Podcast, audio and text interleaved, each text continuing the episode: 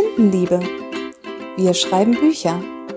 Heute mit Miriam, Veronika und Stefan. Und damit herzlich willkommen zu einem Lektoratsgeplauder. Und diesmal sind wir zu dritt sogar da.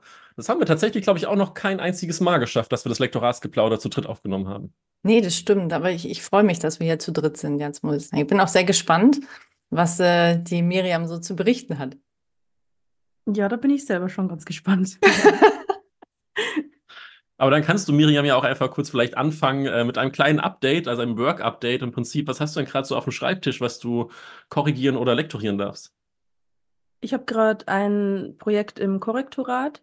Das ist ein Fantasy, ja, ein Fantasy-Roman. Das ist ein ähm, Spin-off, könnte man sagen, zu einer bestehenden Trilogie schon, die ich damals auch gelesen hatte. Und ähm, genau, deswegen hat sich so ergeben auch, dass ich dann das Korrektorat eben zu dem Spin-off machen kann. Genau, das Lektorat hatte ich im Sommer und jetzt liegt es eben nochmal bei mir. Genau, freue ich mich schon sehr. Hm, klingt auf jeden Fall interessant. Aber das heißt, dass du sowohl das Lektorat als auch das Korrektorat quasi machst.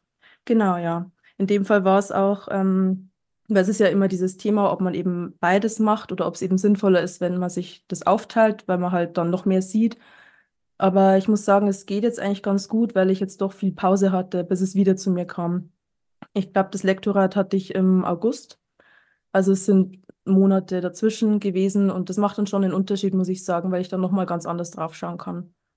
Ich glaube auch, dass das einfach wichtig ist. Also ich, ich bin auch der Meinung, dass das funktionieren kann, wenn äh, genügend Pause dazwischen ist einfach. Also das ist es. Du brauchst einfach den Abstand nochmal dazu, damit du wegkommst vom Text. Ja, genau. Ja, und ich denke, ein halbes Jahr ist echt, echt viel Zeit, die dann zwischendrin lag. Ich meine, bei den meisten ist es ja das Lektorat dann direkt danach das Korrektorat anschließt und ich glaube, ein halbes Jahr Pause machen ja die seltensten, seltensten Fällen die Autoren, Autorinnen. Hm, das stimmt, ja, das stimmt. Ja, man möchte halt sein Buch einfach schnell auf dem Markt haben. ist ja völlig verständlich auch. Was ist denn bei dir so los, Stefan? Erzähl mal. Ja, mein Schreibtisch ist voll, muss ich sagen. Also ich bin ähm, viel am Rumrödeln.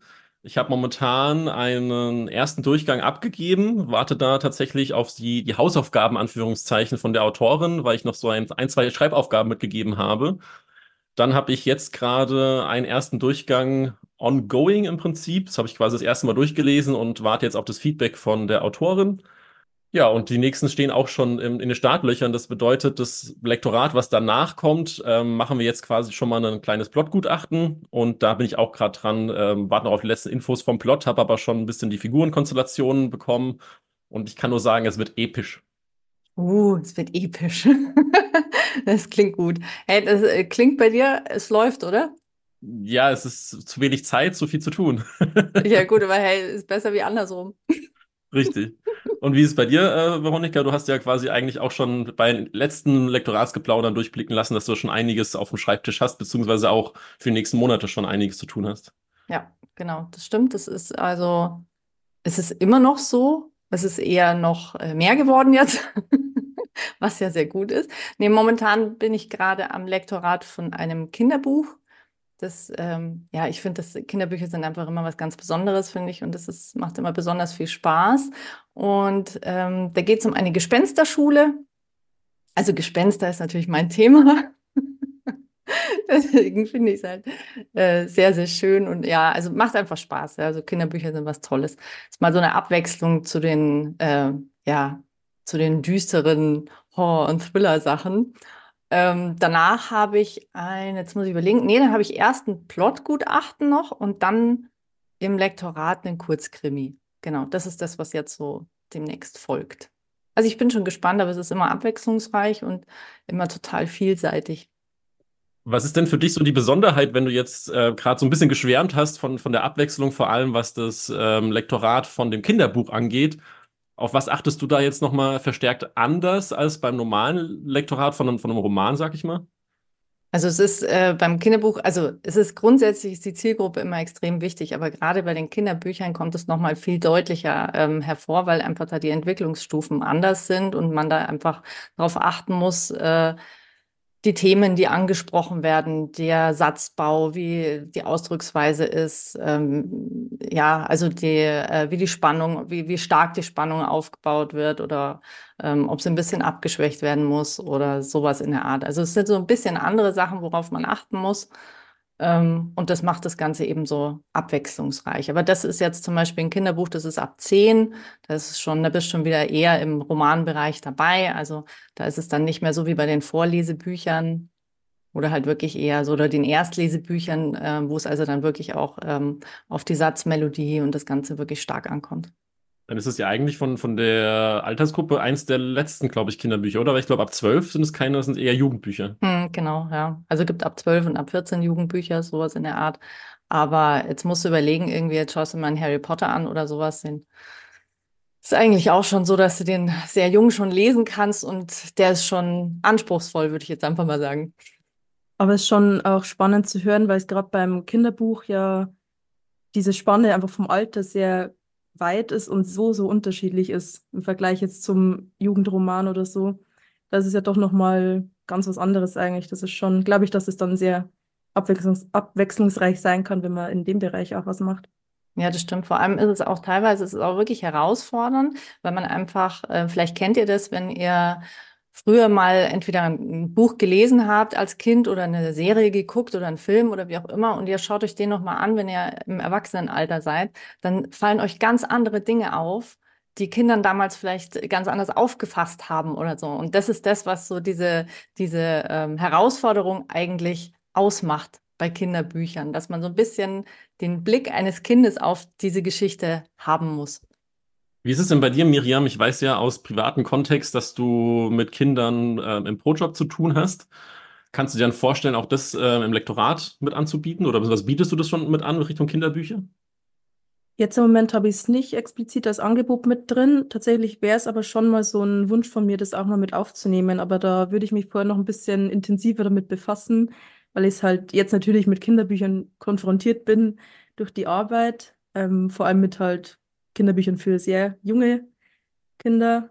Aber ich glaube, da würde ich mir trotzdem halt noch ein bisschen, ja, ein bisschen Hintergrundwissen in der Theorie einfach aneignen wollen, bevor ich das dann auch ins Lektorat äh, mit reinnehmen würde. Aber natürlich habe ich da auch ein bisschen den Blick schon drauf, dadurch, dass ich halt ähm, da diese Altersgruppen, sei es 0 bis 3 oder 3 bis 6 ist dann eher so, wo ich halt eher dann Erfahrung habe mit den Büchern. Also es ist mir schon nicht fremd. Also deswegen kann ich mir das schon vorstellen, grundsätzlich mal zu machen, ja. Ja, das glaube ich auch. Es bietet sich ja wirklich an. ja. Ja, das wäre so der Unterschied, weil ich ja quasi überhaupt gar keinen Bezug zu Kindern mäßig habe. Da kann ich mir das zum Beispiel gar nicht vorstellen. Aber dann sind wir ja mal gespannt. Dann wird es ja vielleicht irgendwann mal in einem Lektoratsgeplauder heißen, dass Miriam eine Fortbildung gemacht hat und dann ein bisschen erzählen kann, was es da an wichtigen Fakten rund ums Kinderbuch gibt. Ja, schauen wir mal. Das wäre auf jeden Fall ein Ziel. Genau, und deswegen müsst ihr da draußen auch schön immer brav alle unsere Folgen hören, damit ihr alles mitbekommt, was bei uns so los ist. ja, jetzt haben wir mal so ein bisschen äh, ja, erfahren, was bei uns jetzt gerade momentan im Lektorat oder Korrektoratsbereich so los ist.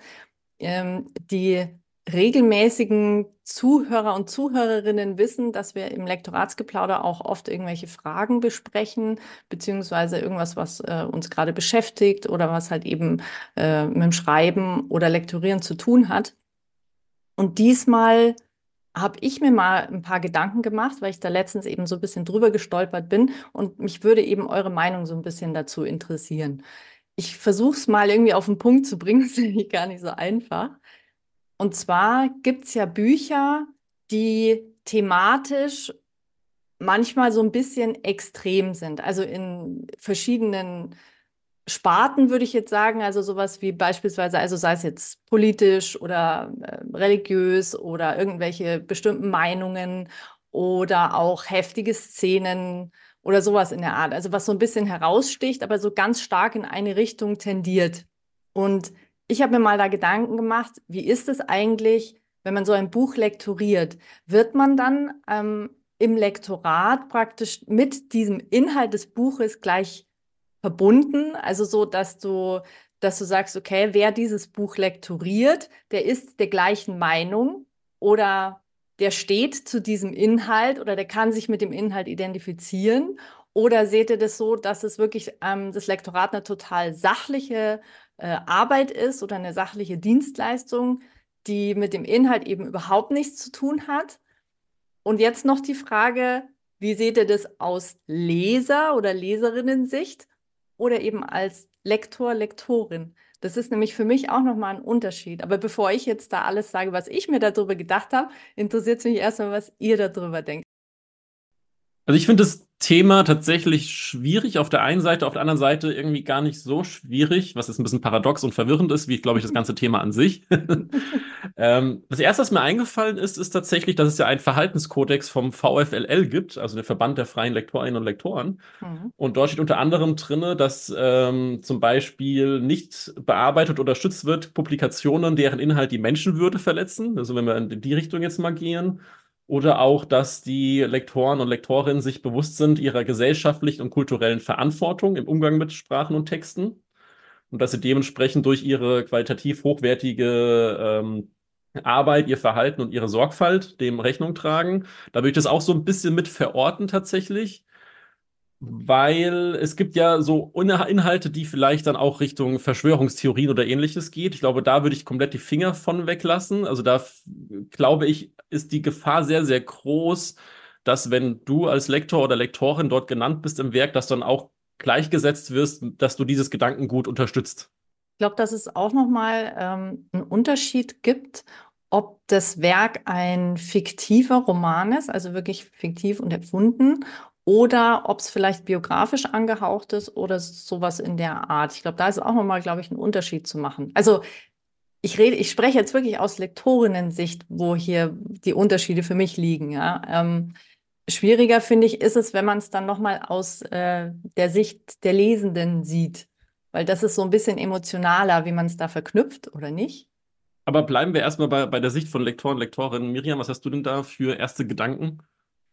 Also ich glaube, dass es immer so ein bisschen auch aufs Thema ankommt, was da genau behandelt wird und wie es eben behandelt wird, weil ich meine, wenn es mal sensible Themen gibt, das ist ja an sich auch ähm, positiv, wenn sowas vielleicht in Buchform mal aufgegriffen wird und vielleicht auch gut, ja, gut reflektiert da drin ist oder einfach ein bisschen was aufgezeigt wird dadurch. Da kann man ja auch vielen Leuten ein bisschen ja was Neues vielleicht auch näher bringen oder so. Also es kommt immer, finde ich, drauf an.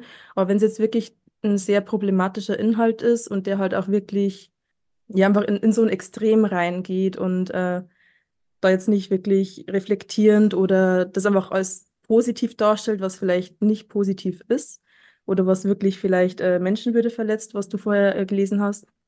Also da wäre ich sehr vorsichtig tatsächlich. Und also ich weiß gar nicht, ob ich dann so einen nee, ich glaube, ich würde so einen Auftrag dann gar nicht annehmen wollen und auch nicht können unbedingt. Es hat vielleicht sowas damit zu tun, wenn es mit meinen eigenen Werten ja dann quasi komplett auseinandergeht. Dann weiß ich nicht, ob ich, ob ich das mit gutem Gewissen bearbeiten könnte und wollen würde, dass da mein Name steht. Ich glaube, dass das einfach schon so ein Punkt ist, also was, was mir jetzt so als Gedanke kam. Also ich glaube, ich würde damit auch gar nicht in Verbindung gebracht werden wollen, unabhängig jetzt davon, mhm. wie die Wirkung wäre, wenn es da so wäre, dass ich da drin stehe. Wisst ihr, was ich meine? Ja, ja, ich weiß, was du meinst. Also ich, für mich ist das auch so, dass das einfach auch irgendwie meine eigenen Werte sind, die damit dann irgendwie, also ja, die damit in Konfrontation gehen im Großen und Ganzen. Und damit glaube ich auch grundsätzlich, dass ich meine Arbeit auch nicht mehr so erledigen kann, so professionell, wie ich das sonst tue, weil das nicht mehr funktioniert. Aber ich meine, wir reden jetzt hier wirklich von extremen Inhalten.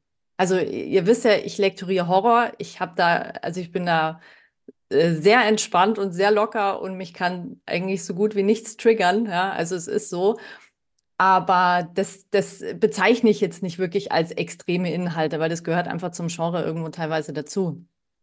Aber mir geht es also wirklich jetzt hauptsächlich um diese ähm, was du jetzt auch sagst, wenn es irgendwie die Menschenwürde verletzt oder eben politisch sich stark in eine Richtung bewegt, mit der ich nicht konform gehen kann einfach, ja, und mit der ich auch nicht in Verbindung gebracht werden will, vielleicht sowas in der Art, dann ich würde so einen Auftrag auch ablehnen und zwar eben aus zwei Gründen. Also einmal, weil ich es einfach nicht so äh, professionell lektorieren kann. Meine Arbeit kann ich so nicht machen, weil meine persönlichen Werte da so ähm, entgegengehen.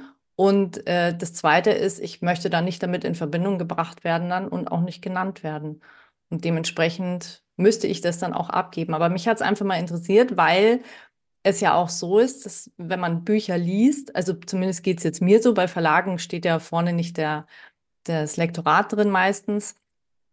Aber wenn du Bücher von Self-Publishern und Self-Publisherinnen liest, dann, ähm, ja, dann gucke ich schon mal ganz gerne vorne, wer lektoriert hat, weil es mich einfach interessiert und ich da neugierig bin.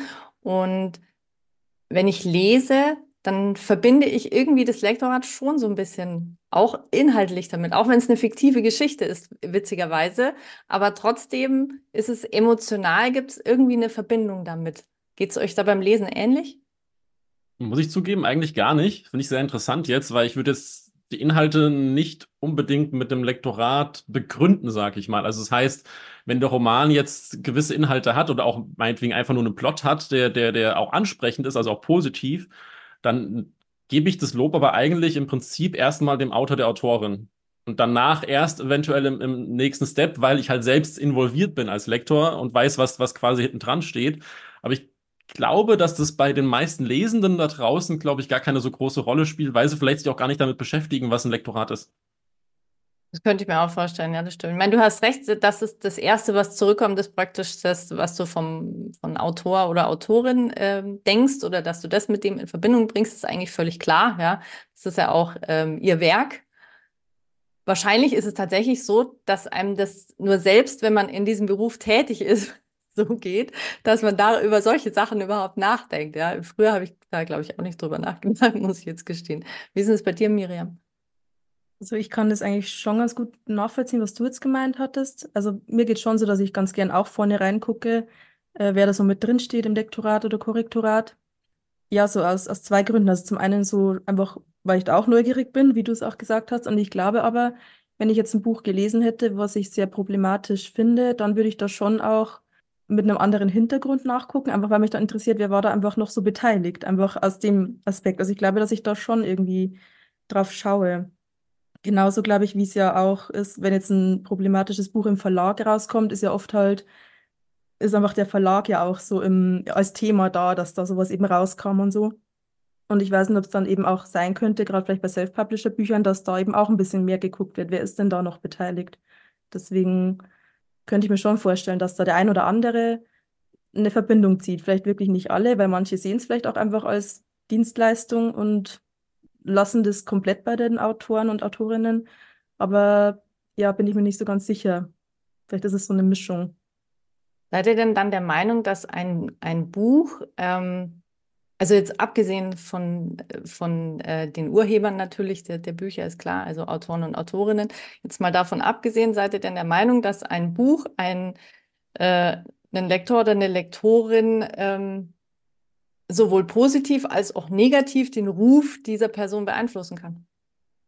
Vielleicht ähnlich wie zu dem Thema, was ich jetzt vorhin meinte, dass es vielleicht auch manche so machen, manche so. Also, dass manche dann wirklich eher gucken, wir hatten da drüber geschaut, ähm, wieso wurde das vielleicht nicht gesehen oder so.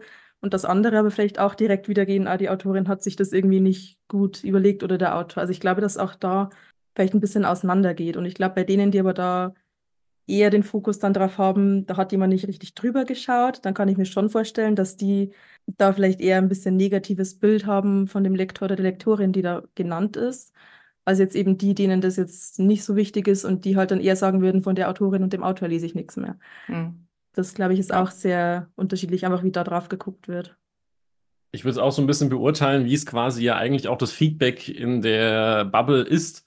Also ich habe selten tatsächlich den Fall, dass wenn ein Buch sehr, sehr gut ist, dass gesagt wird, oh, was für ein cooles Lektorat ist denn da gewesen, sondern eigentlich nur, wenn gesagt wird, das Buch hat ja ziemlich viele Lücken und ziemlich viele No-Gos oder ähnliches, was hat der Lektor denn da eigentlich noch mit beigetragen oder nicht?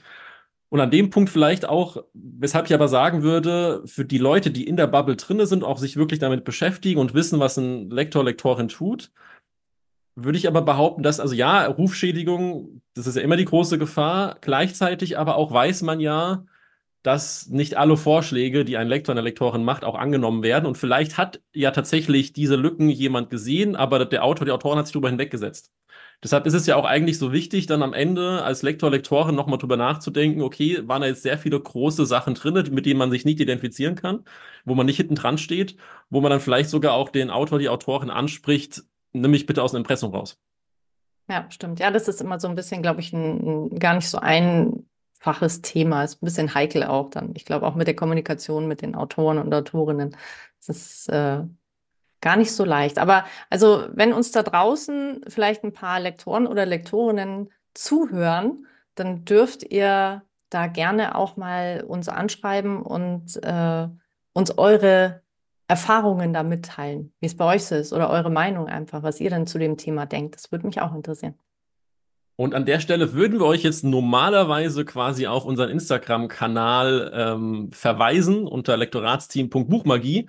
Das tun wir jetzt damit quasi jetzt auch immer noch, aber ihr werdet es schon sehen. Wahrscheinlich wird es relativ parallel erscheinen ähm, zu dieser Podcast-Folge.